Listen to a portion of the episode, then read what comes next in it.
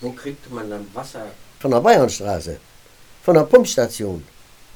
Da mussten denn meine Geschwister mit Mutter sind dann mit dem Handwagen dahin gefahren, mit einem Waschtopf, haben Wasser eingefüllt da, Brotbretter reingelegt, damit, wenn man zu Hause ankam, auch noch Wasser drin war, sonst war das nämlich rausgeschaukelt.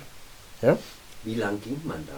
ja das war immerhin mindestens ein Kilometer, wenn nicht anderthalb. Ne? Und dann kam ja noch hinzu, im Sommer ging das ja noch, aber im Winter, bei Schnee und Eis. Ne? Das war schlimmer. Wie war das denn in den Betten? Stein reingelegt. Da war ja ein kleiner, Ofen, kleiner Küchenherd und ein kleiner Ofen im Wohnzimmer. Ne?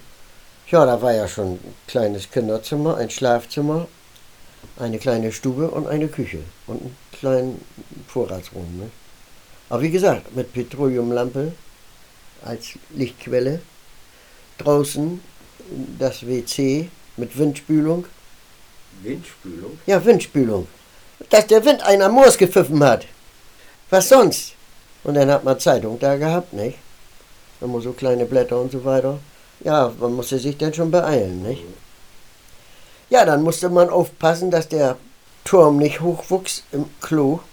Dann musste man schnell aufpassen, wenn es mal wieder getaut hat, dass man den Kram los wurde. Auf den Missberg gekippt hat.